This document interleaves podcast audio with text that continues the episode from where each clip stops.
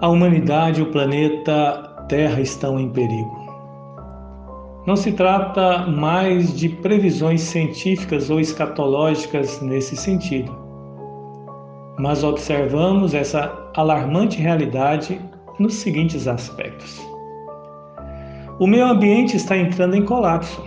Nas últimas reuniões da cúpula do clima, os líderes mundiais têm alertado quanto ao agravamento do aquecimento global quando trata sobre a gravidade das consequências da destruição do meio ambiente, não mais aponta para o futuro, mas para catástrofes presentes como enchentes, secas, tempestades, furacões, queimadas, tsunamis, pandemias, etc.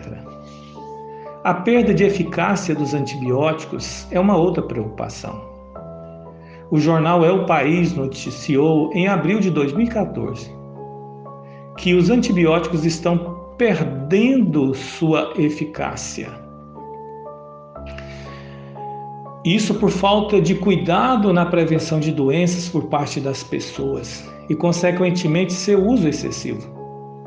Se não tomarmos medidas importantes para melhorar a prevenção das infecções e não alterarmos a nossa forma de produzir, prescrever e utilizar os antibióticos, o mundo sofrerá uma perda progressiva desses bens de saúde pública mundial, com repercussões que serão devastadoras.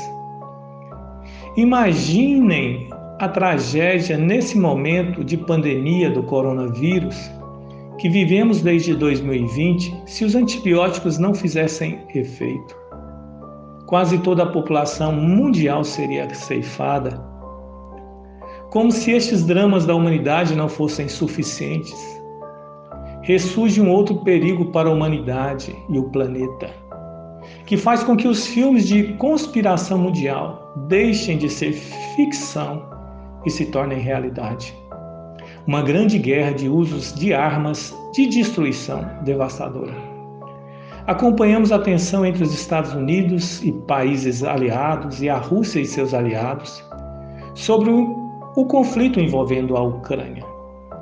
Os Estados Unidos e a Rússia juntos têm um arsenal bélico, inclusive de armas atômicas. Eles juntos possuem 92% das armas nucleares existentes, tendo a capacidade de destruir nosso planeta várias vezes. Isso faz da busca pela paz mundial principal prioridade.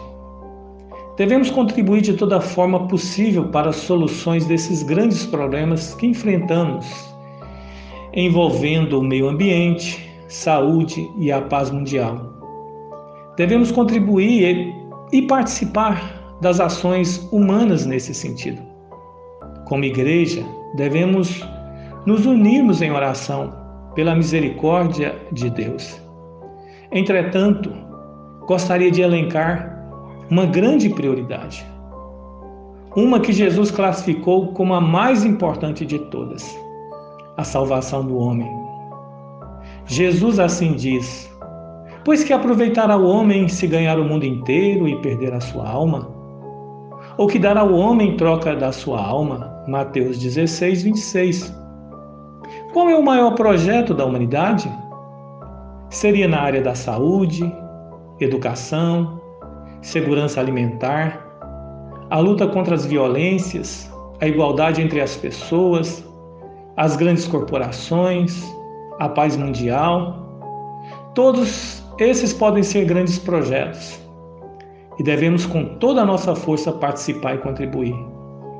Entretanto, Jesus veio ao mundo com o mais importante dos projetos, a mais importante das missões de salvar espiritualmente as pessoas e nos comissionou de uma grande responsabilidade, a maior de todas, de proclamar seu evangelho neste mundo.